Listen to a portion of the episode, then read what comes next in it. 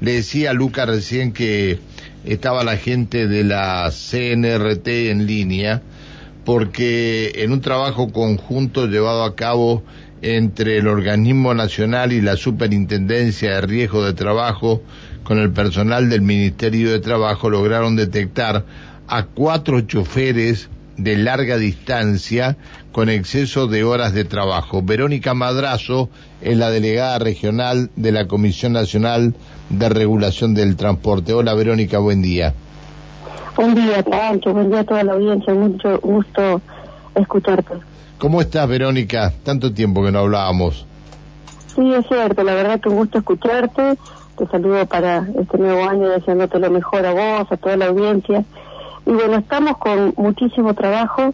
Eh, asumimos el compromiso de tener una temporada de verano eh, muy, muy responsable desde la CNRT a nivel nacional, con órdenes precisas de eh, abarcar todos los territorios que podamos, todos los puntos de control que nos, que nos sea posible, y entre ellos veníamos detectando que al arribo, la ciudad de Neuquén, en los ómnibus de larga distancia, algunos choferes no cumplían con las horas suficientes de descanso. ¿Y esto es porque tienen más horas extras? ¿Por qué es? Desconozco cómo será la remuneración eh, final de cada uno de los choferes.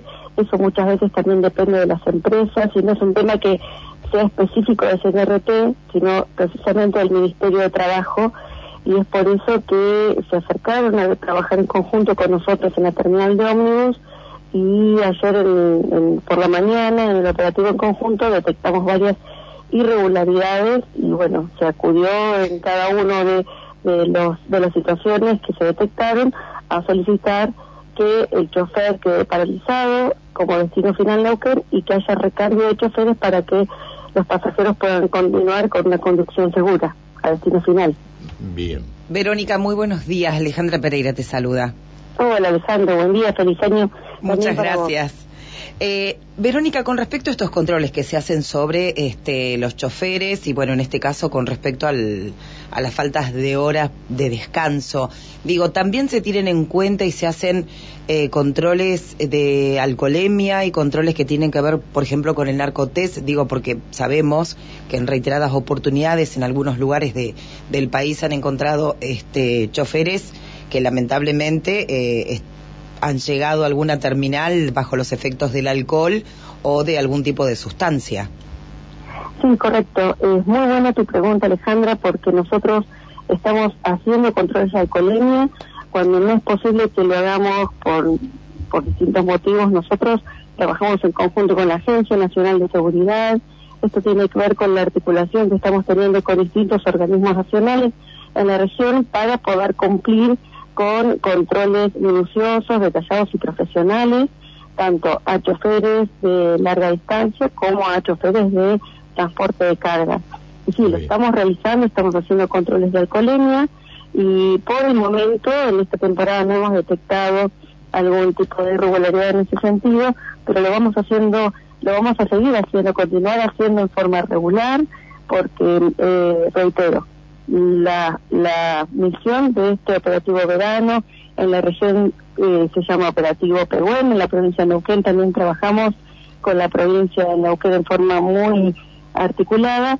Eh, va a ser muy responsable porque estas vacaciones son muy especiales. Es una temporada de verano anhelada por muchos porque el verano pasado había restricciones y muchos han, eh, por el programa previaje, han hecho una reserva en, la cordillera y las rutas van a estar saturadas, lo vimos lo hemos visto cada fin de semana largo que, se acercó al verano. Y, bueno, como comparten ruta tanto ómnibus y eh, transporte de cargas con, eh, con autos particulares que traslada gente que quiere disfrutar de sus vacaciones, nuestra responsabilidad es muy amplia y, bueno, estamos haciendo... Ahora, eh, Verónica, discúlpame, ¿qué pasó, qué pasó? ¿Ustedes este, detectaron este eh, personal eh, con exceso de, horas de trabajo y esta, este colectivo tenía que seguir viaje hacia algún lugar de la provincia y o, o quedaba acá en Neuquén? No, no, no. Cuando queda acá mm, ya no se puede desafectar porque es destino final. Está bien, hace- pero, pero hace un este- acta con irregularidad. No, lo, cuando se pide el recambio de choferes es porque tiene un destino final eh, en otro lugar. bien, en este y se, y se produjo el recambio, era- espérame, espérame, Sí. espérame, y se Sí, sí. produjo el recambio de choferes o no? Sí, por supuesto. Ah, está bien, está bien.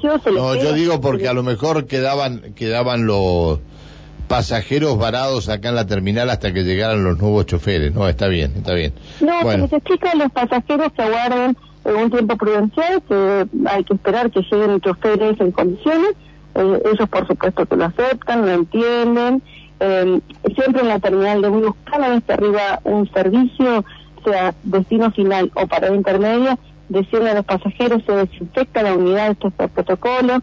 Entonces tienen un tiempo prudente como para que los choferes lleguen eh, por la solicitud del recambio y no hubo demasiada demora, pero sobre todo lo más importante es resguardar la vida de los pasajeros, porque para eso en definitiva es cada uno de los que hacemos, y, y continuar en viaje, no hubo ningún tipo de, de, de desagrado de parte de ninguno de los servicios que fueron afectados en ese sentido.